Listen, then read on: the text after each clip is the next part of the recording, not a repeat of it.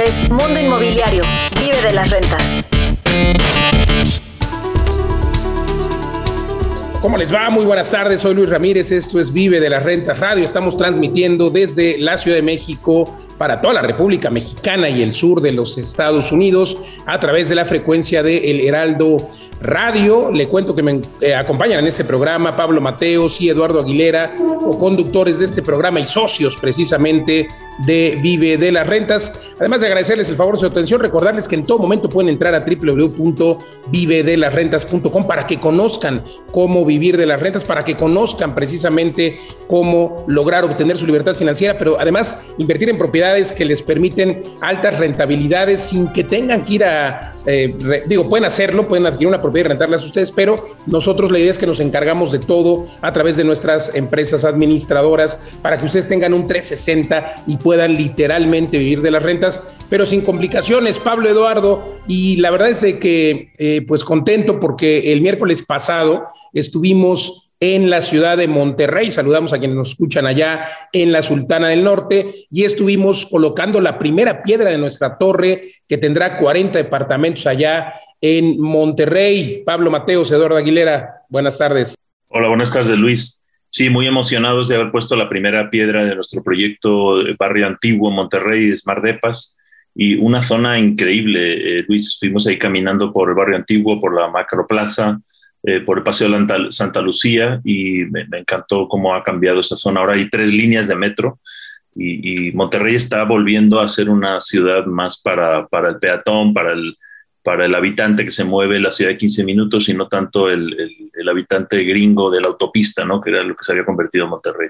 Sí, increíble. La verdad que Monterrey, además, uno de los estados que tiene mayor absorción eh, y altas rentabilidades, pues hay que destacar eh, cómo el crecimiento de Monterrey ha sido pues prácticamente imparable, derivado sobre todo de la ratificación del Tratado de Libre Comercio con Estados Unidos, una ciudad prácticamente fronteriza, eh, pero digo, no tan pegada a la frontera, pero con todas las bondades de la frontera y por supuesto de la industria. Así es de que, bueno, pues hay mucha migración, hay que destacar esto también, muchas personas que van eh, de, otras, de otros estados de la República Mexicana a vivir y a trabajar a Nuevo León, Eduardo. Luis, sí, muy contentos y, comentar esta entrevista que, que tuvimos con el norte eh, con el periódico El Norte, en donde eh, no, es un experto especialista en la, zona, en el tema inmobiliario, y nos decía es que no existe una propuesta como, como la que ustedes traen, ¿no? Y, lo mismo, Daniela González, nuestra, nuestra directora de Desarrollo y Arquitectura, hizo todo un benchmark de los desarrollos vecinos y justamente eh, pues afirmamos que no existe ningún proyecto como el nuestro, que vamos a hacer un proyecto icónico en Barrio Antiguo, en el centro de Monterrey, y que además estamos en el lugar donde más plusvalía van a tener los inmuebles. Una zona consolidada normalmente va teniendo plusvalías eh, de manera mesurada, pero una zona que está en plena reestructura, como es el barrio antiguo, donde, donde el municipio está, eh, bueno, volviendo peatonales las calles, donde hay más de 10 desarrollos nuevos, va a haber una explosión y creo que como siempre, Vive las Rentas llega a tiempo en donde debe llegar a ser un proyecto que va a generar una alta plusvalía y, por supuesto, una alta rentabilidad para los inversionistas. Así que aprovechen la oportunidad ahora de preventa, porque además estamos a, a la mitad de precio del mercado, como siempre, rompiendo paradigmas Vive las Rentas, ¿no, Luis? Totalmente, y es que la verdad hay que destacar que el barrio antiguo, pues esta zona pegada prácticamente a unas cuadras de la Macroplaza, que es donde nace Monterrey, nos contaba ahí Roberto Mezquiti esta eh, pues historia donde se funda esta ciudad eh, de Monterrey y por supuesto, insisto, pues a unas cuadras de la Macroplaza, muy, muy cerca también del Paseo Santa Lucía, del Parque Fundidora, y una zona que se está redensificando, que las autoridades están, por supuesto, eh, poniendo su grano de arena para que esta zona, pues ya hablamos, ¿no? Justo una cuadra de nuestro desarrollo está la calle peatonal, eh, o estará la calle peatonal, ya hay una a, dos cuadras, pero también, pues es la zona, eh, yo lo comparo mucho con la Roma, con la Condesa, porque es la zona de los barecitos, de los restaurantes, eh, pero claro, nuestro edificio no está exactamente en esa zona, sino a una cuadra, entonces estamos juntos, pero no revueltos, y en una zona que, como bien mencionabas, Eduardo, pues están haciéndose por lo menos 10 edificios, grandes torres, como lo será la nuestra, pero lo más importante de nuestro modelo, pues recuerde ustedes, justamente las altas rentabilidades. Así es de que ya, por cierto, Monterrey, 40% más o menos de, la torre vendida. Quedan todavía bastantes oportunidades para que usted compre en preventa y para que pueda justo a través de la preventa obtener pues esta rentabilidad que le damos siempre en Vive de las Rentas desde que se está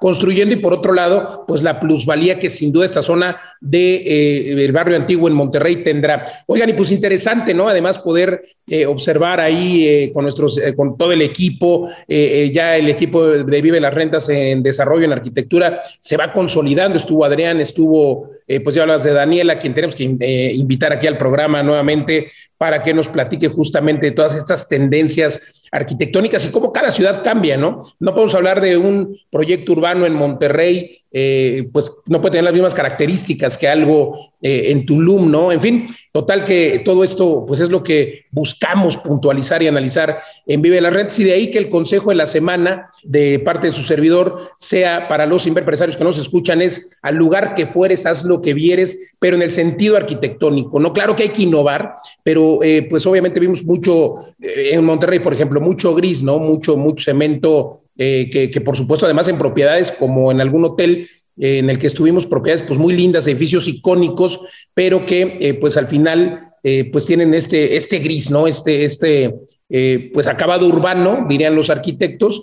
y claro, pues si insisto, si nos vamos a Tulum, pues no puedes tener ese tipo de gris, al contrario, quieres tener un material local como el chucum, que es más blanco, más beige, pero también quieres tener algo de plantas, quieres tener algo que tenga que ver con la naturaleza, porque Tulum es nature, ¿no? Entonces creo que es lo que tenemos que entender y eh, tratar de adaptar eh, esto. Ahora, imagínense, si así pasa en los estados, también pasa en las colonias, ¿no? Ejemplo, el barrio antiguo, pues es un lugar que tiene muchos edificios icónicos, eh, que emulan a los edificios coloniales. Entonces, bueno, hay que, y, hablamos de, otro, de otra propiedad que tenemos en Ciudad de México, ¿no, Pablo Eduardo? que eh, como ahí en Jardín, California, en la colonia Tacuba, muy cerca de la zona eh, Polanco, etcétera, pero bueno, es una propiedad que a lo mejor se puede justo rescatar la fachada con el ánimo, digo, aunque no está protegida, pero con el ánimo de justo conservar, conservar pues esta esencia que debemos de tener en la parte arquitectónica. Y lo mismo, y todavía hay que poner más énfasis y cuidado en eso, lo mismo pasa con los mercados. ¿A qué mercado va dirigido tu producto? ¿Para qué estás desarrollando ese edificio? ¿Para damas, para divorciados, para familias, para rentas vacacionales? Entonces es importante eh, atender estos rubros. Pablo Eduardo, eh, vamos al consejo de la semana, si les parece. Sí, muy bien. Eh, sí, de hecho, esto que comentas del aspecto de, los edificios, también recuerdo que estuvimos en una entrevista en el periódico El Norte y si recuerdan, nos, nos fascinó el edificio porque tiene un, una, un lobby de neoclásico, de cantera, de mármol, un patio. en el centro de Monterrey. En el centro de Monterrey. Y recuerdas, Luis, que nos dijo el periodista, eh, no, ese patio es de, es de, fibra de vidrio, ni siquiera es de cantera. Entonces, eh, eh, digo, lo, lo, menciono porque a veces a nosotros nos pareció muy solemne y estaba bastante bien hecho esa réplica, y eh, es a través de ese diseño es en el que puedes cambiar la experiencia de las personas en los edificios. Entonces, no solamente te quedes, bueno, porque digas, mi edificio es de tal época, ya no le puedo hacer nada.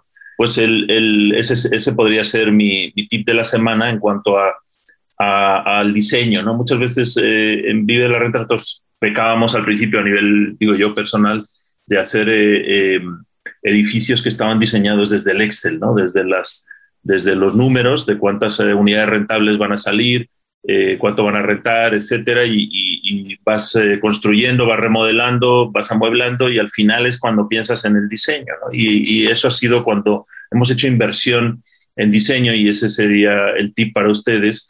concíbanlo desde el principio, ¿no? espacios que estén diseñados para la experiencia del huésped, como ya ha dicho muchas veces Eduardo, desde, desde el comienzo, no solamente en cuanto a el tamaño del espacio, la función y la forma, sino también la, estética, el diseño. Y eso al final hace que el mismo Roberto Mezquiti, que es un gran amigo en, Monterrey, eh, que lleva muchos años haciendo rentas intensivas, también, eh, y él es muy práctico, ¿no? muy funcional, todo lo, todo lo piensa en, cuestión del mantenimiento, qué tan durables son los muebles, etcétera, y ya nos dio la razón que cuando ha metido un poquito más de diseño, al final la gente se pelea por los espacios. Eh, Entonces eso, eso hay que siempre tenerlo en cuenta, el, diseño y la experiencia del usuario. Adelante, Eduardo.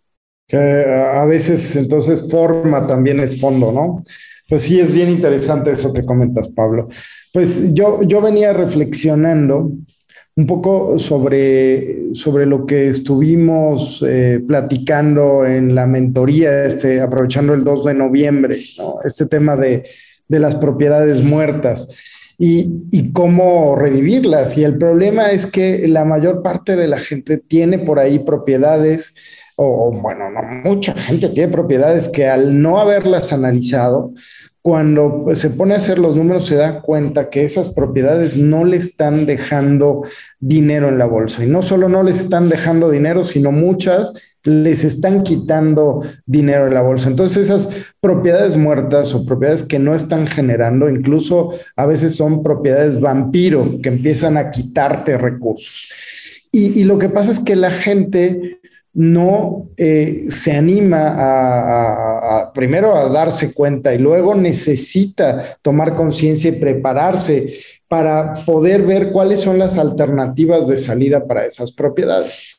Y siempre hemos dicho, pues hay que ver el cómo, pero eh, creo que también hay que ver el quién. Es decir, en este mundo inmobiliario eh, que es complejo y que requiere muchas especialidades, pues es normal que no estemos preparados para todos. Entonces, creo que es muy válido que te acerques a los expertos, que te acerques a los que ya lo están haciendo, que te informes con gente que sabe para que puedas tener esas otras visiones. No necesitas tú volverte un especialista arquitecto, financiero, broker o un inversionista calificado para poder hacer algo dentro de bienes raíces. Apóyate con los expertos y yo te invito a que acudas a todo el material que tenemos, que nos escuches en radio, que acudas a las masterclass gratuitas, que vengas a los cursos intensivos, a todo el material que estamos generando en Vía de las Rentas para formar una comunidad que pueda ir construyendo ese futuro de bienestar y que pueda ir recuperando y convertir cada vez más propiedades muertas en propiedades vivas que te estén dejando al menos un 10% de rentabilidad cada una. Entonces, eh, mi reflexión de hoy es, no solo mires cómo, sino mira quién te puede apoyar para cambiar eh, esa dinámica en la que estás en tus inversiones actualmente. ¿Cómo ves? Para eso hay que entrar a www.eduardo, www.vivedelasrentas.com. Ahí tenemos un montón de opciones para que deje usted estar, para que le dejen de chupar estas propiedades vampiro, eh, la sangre, el dinero, y mejor tenga usted cash flow, rentabilidades altas cada mes. Y me lleva también a reflexionar un poco lo que decías, Pablo, acerca de que, y, lo que yo también mencionaba, ¿no? Hay que imprimirle el toque personal, pero ojo, no tan personal, porque claro que se cometen errores. En mis épocas eh, tempranas de inversionista, eh, por supuesto, construía casas y recuerdo que una casa, eh, yo la hice pues con todo el gusto de mi, vamos, con todo, le imprimí mi toque personal, la recámara principal, pues yo no veía la necesidad, por ejemplo, de tener un gran, eh, un walking closet o un gran closet. Yo decía, no, hombre, pues con un closet pequeño, yo lo que quiero es tener una pantalla de televisión y, vista, porque estaba frente a un lago esa casa. Y bueno, para no hacerles el cuento largo, pues yo le puse mi toque personal a la casa, también la sala, el comedor, era una casa en desniveles. En fin, puse un buen roof, pensé en el roof, en el barbecue, pues una casa para un soltero y resulta que me costó un trabajo vender esa casa porque las familias llegaban y decían es que las escaleras están horribles, las escaleras están peligrosas, la recámara principal, decían las señoras, pues no tiene walking closet, ¿no? Entonces, sí ponle, imprímele tu toque personal, pero antes hacer el análisis de mercado, ¿no? Hay que tener mucho cuidado cómo eh, construimos, porque sí hay que ponerle el toque personal, pero hay que tener, por ejemplo, colores sobrios, pensar que la propiedad no es para ti, porque a lo mejor te gusta el rosa o a lo mejor te gusta el color mamey, pero no a todos les gusta, ¿no? Entonces, colores sobrios, acabados sobrios y hacer un muy buen análisis de mercado, porque claro que eh, vale la pena pensar en siempre negocio, aunque vayas a vivir en esa propiedad, siempre tienes que pensar en cuánto te dejaría si la vendes, qué plusvalía va a tener, medirla. Entonces, bueno, pues interesante. Oigan, y sí, yo coincido con Eduardo, vale la pena que siempre estén atentos aquí los sábados en punto de las 4 de la tarde por esta emisión a través de la frecuencia modulada del Heraldo Radio, pero tenemos todos los canales eh, de YouTube, eh, todas las plataformas eh, como Spotify y demás, pueden encontrarnos en todos lados como Vive de las Rentas. Y bueno, vamos a presentar a nuestro invitado de hoy, que sin duda nos va a contar eh, pues un montón de temas interesantes porque tiene toda la experiencia, por supuesto, como inversionista, pero también eh, como broker hipotecario. Leonardo Razo, ingeniero industrial por la Universidad Panamericana de Guadalajara, posgrado en dirección de empresas eh, por el IPADE. Oigan, pues gracias por acompañarnos, Leonardo. Buenas tardes. Buenas tardes, Luis, y muchas gracias por la invitación. Mucho gusto estar con ustedes. Muchas gracias. Oye, ¿por qué es importante el apalancamiento aquí en esta eh, en este programa siempre hablamos justo de que se puede hacer dinero sin dinero, o como dicen los gringos, use banks money. ¿Cómo lograr tener este eh, apalancamiento cuando las personas, el 90% de la población, no puede demostrar ingresos porque tiene miedo a pagar impuestos? Mira, el apalancamiento es bien importante porque es la, fuente del capital con el cual vas a, poder tú eh, llevar a cabo este tipo de, proyectos de, inversión. la verdad que he aprendido yo mucho también de, de estar en relación con Pablo y con, y con sus alumnos de Vive de las Rentas, porque realmente logran convertir una propiedad que pudiera parecer que tendría una poca rentabilidad, propiedades que a lo mejor están un poco eh, en desuso, que están eh, a lo mejor con, un poco de, deterioro, que, que pudiera eh, ser poco tal vez atractivo para, una, para un ojo poco entrenado.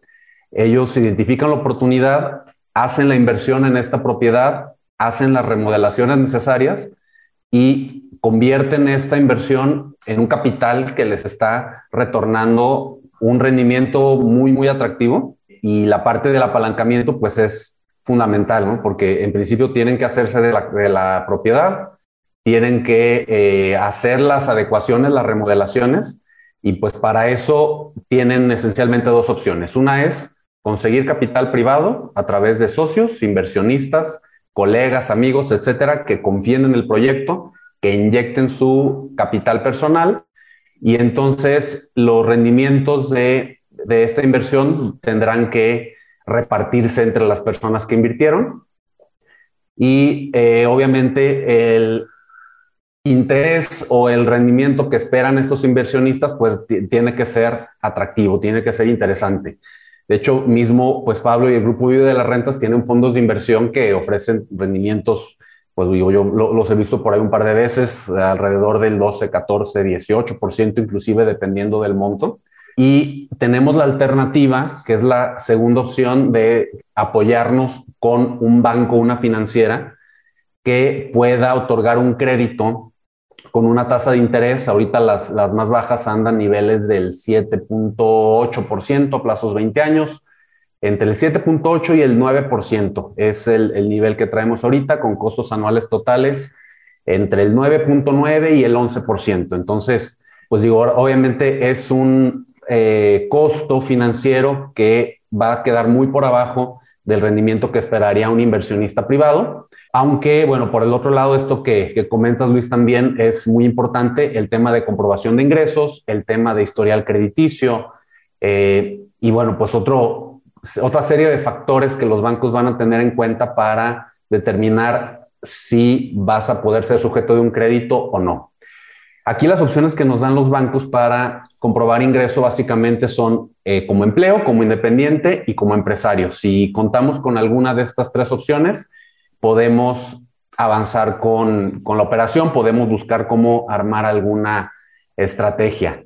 Y bueno, obviamente nosotros. Leonardo. Eh, sí, claro. Sí, perdón que te interrumpa. Eh, no, muchísimas gracias, Leonardo. A mí me da mucho gusto que tenerte aquí en este programa de, radio y de podcast de Vive de las Rentas, porque eh, yo he conocido a Leonardo desde hace más de tres años y hemos ido aprendiendo juntos, junto con toda la comunidad de Vive de las Rentas. Eduardo también lo conoce bien y, Manuel Zambrano. Entonces ha sido un, camino de, ida y vuelta. Y antes de entrar hacia detalles del tema de, los créditos hipotecarios, me gustaría reflexionar un poquito sobre algo que llamamos el equipo de poder, ¿no? Los inversionistas normalmente cuando empiezan se sienten solos y van al banco, por ejemplo, en el caso de las hipotecas, a preguntar eh, algo y, la primera respuesta que les dan es con la que se quedan.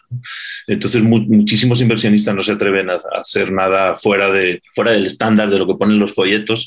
de los bancos porque no se van rodeando de ese equipo. Y entonces con, con Leonardo eh, hicimos muy buena mancuerna porque eh, nos entendimos y, había esa, esa conversación de ida y vuelta. Yo recuerdo que las primeras eh, propiedades que primero Leonardo me ayudó a conseguir un, una, una aprobación de un crédito, y después eh, hay que buscar la propiedad, ¿no? Primero te aprueban a ti y después buscan la propiedad. Y todas las propiedades que yo les llevaba a Leonardo eran pura ruina y un día me lo dijo, dijo, oye, todas esas que me traes son malísimas. Yo aquí tengo un stock de 5.000 viviendas, ¿por qué no eliges una de esas? Y yo decía, no, porque en esas no me da la rentabilidad, son la casa que llamamos de la familia feliz para comprar para hipoteca para vivir tú. Entonces, bueno, gracias a que, a que no te desesperaste y, abriste a, a entender qué es lo que buscábamos y yo también a ver por dónde podíamos financiar algo, fuimos creando esa conversación y, tú fuiste haciendo preguntas también a, los bancos que muchas veces nadie les hace, ¿no? Eh, entonces, eh, eh, fantástico esa, esa apertura y bueno, para mí mi sorpresa ha sido que no existe un, una receta, una lista, ¿no? Depende de a quién le preguntes, incluso dentro del mismo banco y en qué momento eh, obtienes respuestas distintas, ¿no? Para cada acreditado, para cada propiedad. Claro, incluso en el, momento del año. cosas que, que, están sujetas al criterio del mismo perito o a criterio del evaluador de riesgo interno del banco. Y puede ser que incluso en el mismo banco un perfil de cliente o una propiedad pase bien porque lo, un analista fue el que lo, el que, el que lo tomó y otro caso muy similar no pase por el criterio del otro analista o del otro perito. Pero bueno, pues de parte nuestra está poner todo lo que está en nuestras manos eh, ser muy estratégicos para invertir lo menos posible y dejarlas eh, pues, lo más eh, apegadas a la política. Y bueno, pues ya de parte del analista, pues también ¿no? pedir el apoyo para que nos eche la mano, entendiendo cuál es nuestra estrategia. Leo, pues igual, un, gusto tenerte por acá y, me encanta porque esta parte de, cómo empezar para los inversionistas nuevos pues muchas veces parte de este apalancamiento, ¿no? Muchas veces creen que, que, no se puede o han ido a un banco y creen que, y el banco les ha dicho, no, es que no, o solo te damos para un tipo de vivienda. Y creo que es muy importante lo que tú haces, ¿no? Analizar un poco cuál es su estrategia de inversión, qué tipo de propiedades, cuál es su situación eh, en general de, de ingresos y a partir de ahí hacer una estrategia para ver con quién conviene más porque hay toda una gran diversidad de productos, de bancos, de situaciones y, que no todos eh, funcionan para unos, ¿no? Pero nos quedamos siempre, eh, y, lo digo por mí mismo, siempre nos quedamos con el primer no, ¿no? Vamos a un crédito, no nos lo dieron y decimos, ay, no, a lo mejor no, no soy susceptible a crédito bancario o eh, a lo mejor si me dan, pero tengo para un terreno, pero ya me dijo mi, prima que, no dan para construcción o, no hay créditos para terreno. Y de pronto también tenemos una serie de tabús sociales o, de mitos urbanos, en donde, pues como el mito de, ay, solo te dan dos hipotecas máximo. O, ni siquiera una, ¿no? Yo ya tengo hipoteca, ya no puedo pedir otra. Exacto. Entonces, la monogamia de las son mitos, mitos eh, que nos limitan y justamente por desconocimiento y por no preguntar o por quedarnos, porque siempre a quién vamos a pedir crédito, a un banco.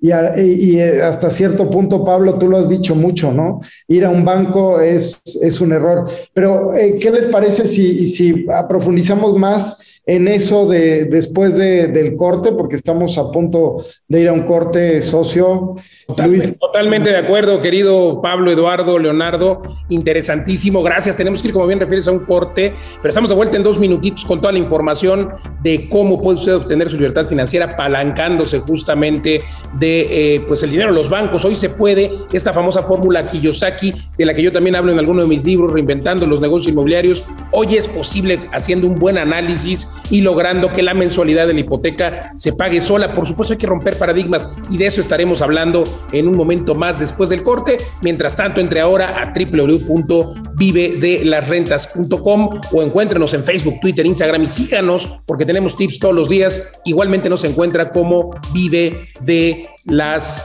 Rentas. Vamos a un corte y estamos de vuelta. Estamos de vuelta en dos minutos.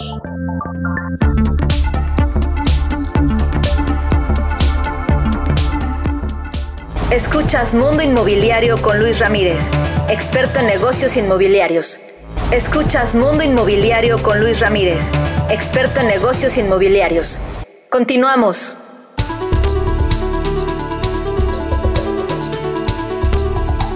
Estamos de regreso en Vive las Rentas Radio, transmitiendo desde la Ciudad de México para toda la República Mexicana y el sur de los Estados Unidos a través de la frecuencia de El Heraldo Radio. Y bueno, déjeme, antes de continuar, déjenme dejarles un fragmento de esta eh, conferencia, este evento, Divergentes 2.1, en el que les menciono estuve. Eh, vamos a escuchar un poco la conferencia de Robert Kiyosaki, un minutito, minuto y medio, y también un poco de la conferencia de su servidor en este evento. Adelante, producción. You know, things things are changing so fast. If you, look at what we're doing right now, is I had to travel to Mexico to do this. Now we do this via Zoom. Uh, so I'm actually doing more Zoom calls. I'm doing more conferences in a week sometimes than I used I used to do in a year.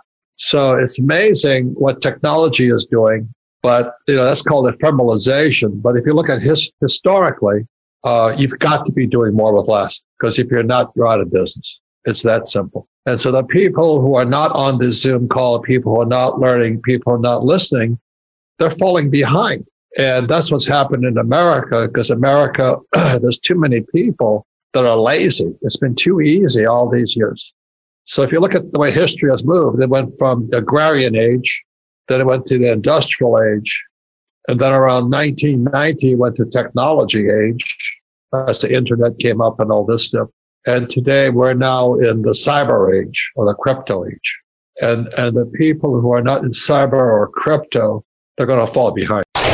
Los inmuebles son el activo más resiliente, insisto, porque por un lado tienen esta, este incremento en la renta, pero también del otro lado, tienen dos lados. El segundo lado es la plusvalía, pero también quién hace una auditoría de activos, quién mide la plusvalía en sus inmuebles. Entonces, bien importante, bien importante entender que para que un inmueble sea negocio tiene que dejarte más del 10% de rentabilidad neta, o sea, después de gastos, y luego, pues tiene que haber plusvalía. En ese orden de ideas, pues claro que vamos a poder eh, eh, querer o plantear vivir de las rentas, porque te decía, déjame darte datos. Desafortunadamente en nuestro México y en Latinoamérica sucede muy, muy, de forma muy parecida pues nadie planea, nadie planea su jubilación y es que eso vivir de las rentas no solamente es para dejar de trabajar, claro, pero cuando te quieres jubilar a los 40, a los 50, pero vayámonos a los adultos mayores. La mayoría no tienen un plan de pensiones. Desafortunadamente, las famosas afores y todo esto eh, que se supone que es para cuando seamos viejos, pues no funciona de manera tan plena como debería de funcionar.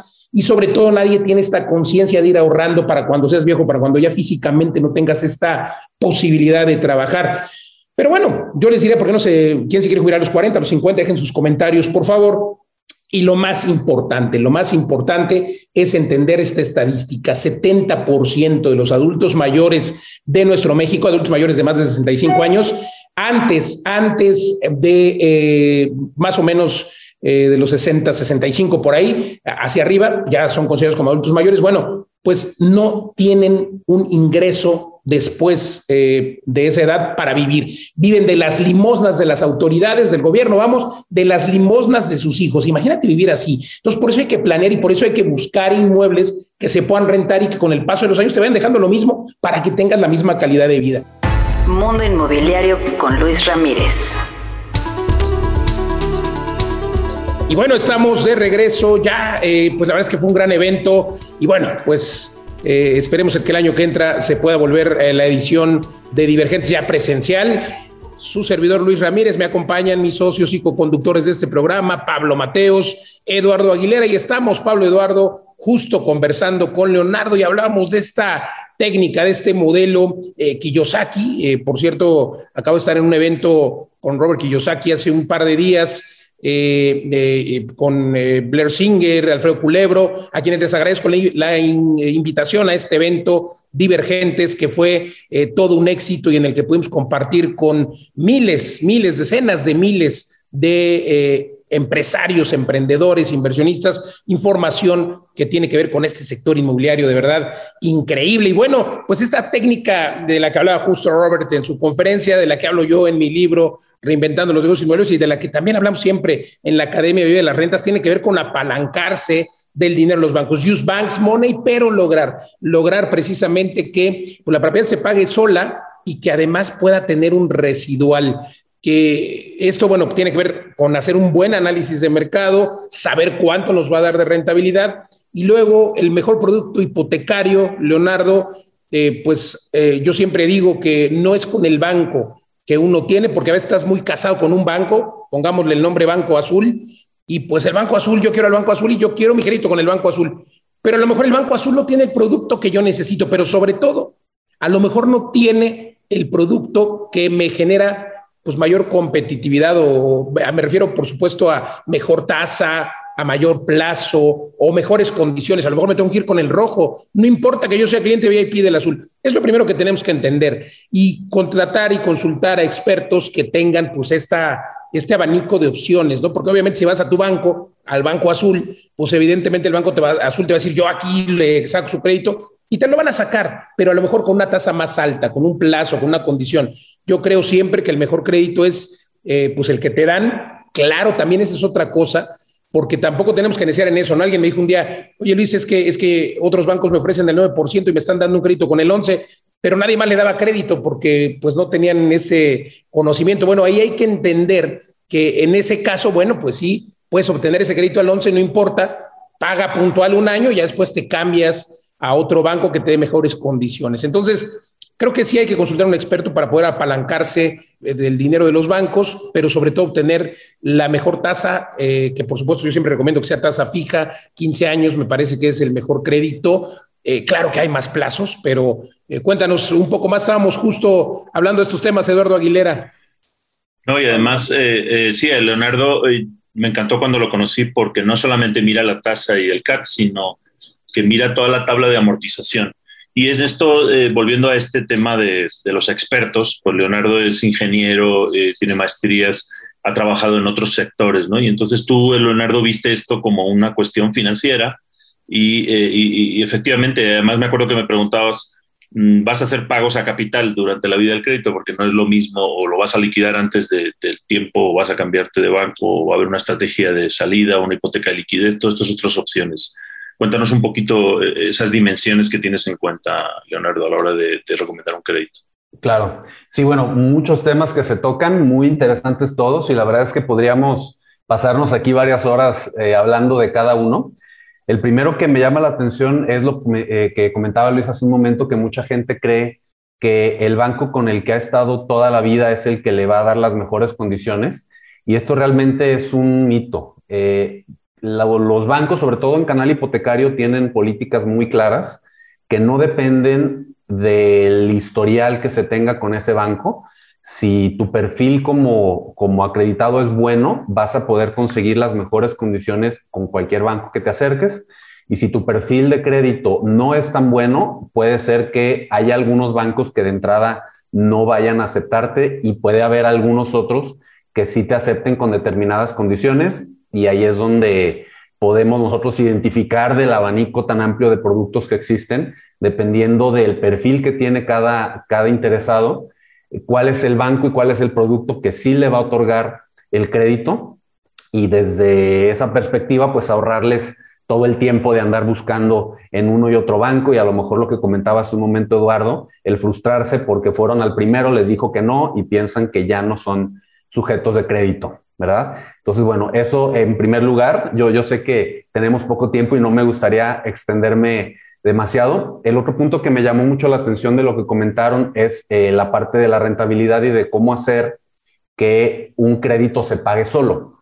Y esto es eh, algo que en Estados Unidos es muy fácil de lograr porque las tasas de interés allá están niveles del 3, 4% anual, que, que, son realmente bajísimas. A, a, nivel global es de lo más bajo que existe y la sola renta tradicional es suficiente para pagar la hipoteca. En México, como todos sabemos, no funciona así. En México, las tasas de, interés hipotecario están niveles costo anual total sobre el 10-11%, lo comentábamos hace ratito, y las rentas tradicionales se pagan al 5 6, o sea, vas a quedar más o menos a la mitad de tu hipoteca con el costo de tu renta. Eh, sin embargo, con el modelo de rentas intensivas que Pablo y su equipo están eh, promoviendo, pueden elevar esa rentabilidad, llevarla a niveles por lo menos del, 10%, que es lo que te costaría tu hipoteca, y ahí tu eh, utilidad vendría con la plusvalía, la plusvalía va a generarte una rentabilidad ya totalmente libre. Y si logras elevar tus rentas a niveles del 15, 18, 20 o más, pues esa, aparte de que te permita pagar tu hipoteca sin que tú tengas que desembolsar, va a estar generando un flujo constante todos los meses adicional a la plusvalía y ahí es donde este modelo de negocio pues se convierte en algo súper, súper interesante. Pero además ahí... perdón, que, ha hecho, que, ha hecho, los maestros de las rentas, hablo de Pablo Mateos, Eduardo Aguilera, ahorita a ver si le pueden preguntar al respecto, Pablo Eduardo, pues el enganche negativo, ¿no? ¿Cómo hacerlo también con las hipotecas? Sí, es que, eh, eh, o sea, una vez que se nos van ocurriendo cosas, que algunas las traemos de, otros países, de lo, lo, que aprendemos Eduardo, Manuel, Luis y yo, en otros podcasts, a ver cómo podemos hacer esto en México, ¿no? Por ejemplo, eh, las hipotecas de liquidez, una técnica que se llama el BER, cómo comprar una propiedad y volverla a hipotecar. En España se conoce como rehipoteca y en México se llama un crédito de liquidez. Entonces, eh, todo eso hay mucha gente que se sorprende, ¿no? Que tú, si ya tienes una, una, propiedad hipotecada, puedes volver a hipotecarla por una hipoteca más grande de lo que ya debes. O sea, no solo cambiar de banco, sino, eh, o incluso comprar una propiedad con, una hipoteca y luego después volverla a hipotecar después de hacer las modificaciones. Eh, este del enganche negativo, que es comprar obviamente una propiedad con un buen descuento, donde tú sabes que el evaluador la va a evaluar más de lo que realmente eh, está en el mercado, o le puedes hacer unos pequeños cambios cosméticos antes de comprarla para aumentar el, valor. Eh, pero luego hay otras hipotecas de, de, construcción, de terreno más construcción, de remodelación, eh, todo el mundo se va por la hipoteca de adquisición como para vivir ellos, ¿no? y, y, y que es el producto más conocido. Pero Leonardo, también los bancos se van abriendo un poquito más a los inversionistas, si bien obviamente hay unas regulaciones del Banco de México, etcétera, sobre para qué sí se pueden prestar hipotecas para vivienda. Yo recuerdo también un día que estábamos eh, eh, en un banco, Leonardo y yo, firmando una hipoteca con Citibanamex, y el, y el gerente del banco me dijo, ay, la vas a rentar. Y yo miré a Leonardo porque no sabía si podía decir que la iba a rentar o no, pero, pero pues sí están abiertos, ¿no? Y el otro estaba muy contento de que ya tuviera el modelo, ya tuviera inquilinos, y hay bancos ya donde también empiezan a prestar para propiedades donde hay más de una vivienda, donde hay otra, una unidad, eh, que, donde tú puedas vivir en una parte y rentar otra. Entonces se van abriendo los bancos a este tipo de situaciones, ¿no? Porque al final es un producto muy sólido para ellos. Sí, eh, efectivamente, eh, a los bancos, pues obviamente les interesa incrementar su, su cartera de clientes y aunque el producto tal vez inicialmente no esté diseñado para un propósito de liquidez, podemos buscar la manera de hacerlo liquidez. Eh, hay eh, productos, de hecho, con varios de los inversionistas hemos logrado liquidez a través de proyectos de remodelación, aunque no necesariamente vayamos a usarlos en remodelación. ¿Cómo funciona esto? Eh, pensemos que una persona ya tiene la casa donde vive, y quiere invertir en una vivienda que por sus características no es sujeta de una hipoteca. Y en este caso podemos usar la vivienda que tiene para un proyecto de remodelación. El banco otorga el crédito para remodelar la casa en la que vive, pero en realidad ese dinero lo utilizamos para la compra de la nueva vivienda. Y esto se logra porque varios de los bancos no van a ir a supervisar esta remodelación y tenemos la ventaja de que los créditos de remodelación son totalmente deducibles de impuestos, van a tener la misma tasa de interés de adquisición y van a ser libres de el IVA. La tasa de interés va a venir totalmente libre del IVA. Entonces, bueno, con, con este tipo de estrategias bajamos todavía más el costo financiero en comparación de si nos fuéramos por un crédito de, pura liquidez o si buscáramos, por ejemplo, un crédito de adquisición sobre esta segunda vivienda que probablemente ni siquiera pasaría por sus características. Entonces sí, hay, hay mucha apertura de los bancos. Los bancos saben que podríamos nosotros usar esta estrategia y prácticamente se hacen un poco de la vista gorda, aunque casi casi ellos son los que nos recomiendan ¿no? que, que lo utilicemos. Hay otro esquema que es para compra de segunda vivienda, que tiene eh, las mismas características y también lo usamos como comodín cuando necesitamos algo de liquidez, etcétera, ¿no? Dependiendo del caso, podemos buscar la mejor estrategia. Esto, esto es genial porque creo que para cualquier inversionista el tener un asesor que te abra la mente a este tipo de productos y estas alternativas, ¿no? En donde parece que hay, ya llegaste a un callejón sin salida, ¿no? La casa que analizaste que tiene la mejor rentabilidad, ¡pam! No, no pasa hipoteca. Y, y luego el crédito de liquidez te sale muy caro. Y bueno, pues ya ves que hay alternativas, me parece genial todo este análisis y que tengas esta visión eh, como inversionista también, Leonardo. Y en ese sentido, eh, a mí me gustaría que compartieras con nuestra audiencia, porque la banca de alguna forma también se ha ido adaptando y se ha ido modernizando. Eh, y, he oído que han ido saliendo productos que antes no existían. entiendo que siempre decimos, ah, por ejemplo, a, mí que me interesa el tema de multifamiliares. Ah, no, los bancos nunca, nunca te, te van a financiar si tiene dos departamentos, tres departamentos. Eh, creo que eso ha ido cambiando. ¿Qué, qué nuevos productos, digamos, qué, qué, cosas nuevas han llegado al mercado que pudieran ser interesantes desde nuestro enfoque de inversión? Ya se pueden comprar locales, se pueden comprar edificios. Cuéntanos un poco más de eso. Ok, mira, eh, históricamente el crédito hipotecario estaba diseñado para vivienda unifamiliar. Esto quiere decir que cualquier eh, vivienda inmueble que tuviera más de una unidad habitable, incluso en muchos casos que tuvieran una segunda entrada independiente, aunque fuera la misma vivienda, ya eran motivo de rechazo por parte del banco. A partir del año pasado, eh, uno de los bancos, que es Scotiabank, fue el primero que se abrió la posibilidad de aceptar inmuebles con dos unidades habitables, que pudiera ser a lo mejor eh, una casa que tiene adjunta, pues tal vez el, cuarto de servicio con entrada independiente o una entrada lateral que da a una suite eh, detrás del jardín o detrás del patio, ese tipo de situaciones. Luego, eh, las casas tipo duplex empezaron también a entrar como viables y eh, recientemente hemos visto incluso propiedades de tres unidades habitables que pueden pasar por, eh, por, un par de bancos, por lo menos, y con la posibilidad de que algún otro pueda aceptar también el inmueble como excepción. Más de tres ya no lo hemos visto, ya cuando son, por ejemplo, edificios de varios departamentos, ya cuando son, por ejemplo, cotos o condominios que están bajo una misma escritura, esos ya no pasarían. Sin embargo, cuando, pues en general es una sola construcción que, tiene dos, tres unidades, todavía lo, podemos considerar y podemos buscar el apoyo.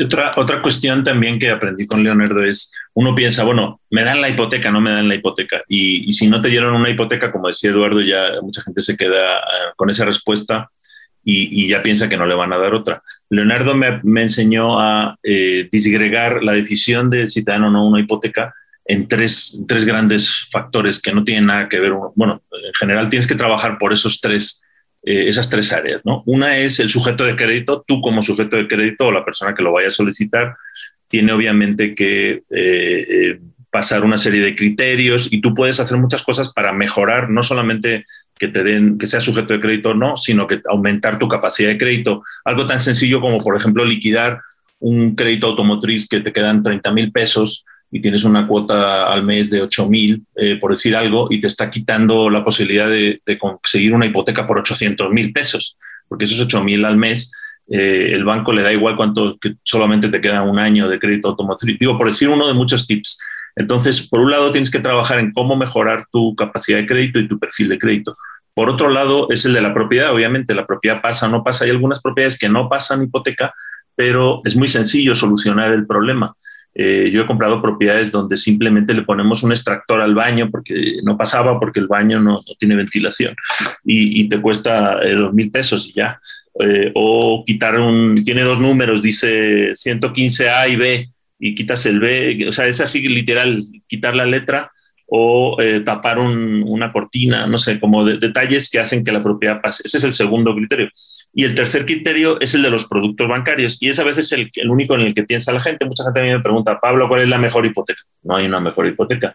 Depende de la combinación de estas tres cosas, la casa, tú y los productos que tenga el banco en ese momento. Incluso a veces ocurre, eh, Leonardo, que los bancos tienen sus propios objetivos, criterios. Llega el buen fin, se les ocurre sacar eh, promociones, luego a lo mejor tienen una serie de objetivos eh, trimestrales por zona del banco, ¿no? Y resulta que el delegado de esa zona, pues, abre más la llave o la cierra cuando llega al final. Entonces, hay muchísimos factores, ¿no? Eh, que, no quiere decir y que en cada momento hay que combinar esos factores. ¿no? no sé si en tu experiencia nos puedas comentar un poquito más sobre cómo, cómo has logrado combinar esos tres factores para, para hacer grandes negocios. Sí, totalmente de acuerdo. El banco que parece que es el mejor en determinado momento para cierto perfil, llega otra persona y, eh, resulta que es uno muy diferente. Puede parecer que alguno casi no está eh, siendo atractivo y de repente saca una promoción y se los lleva a todos de calle.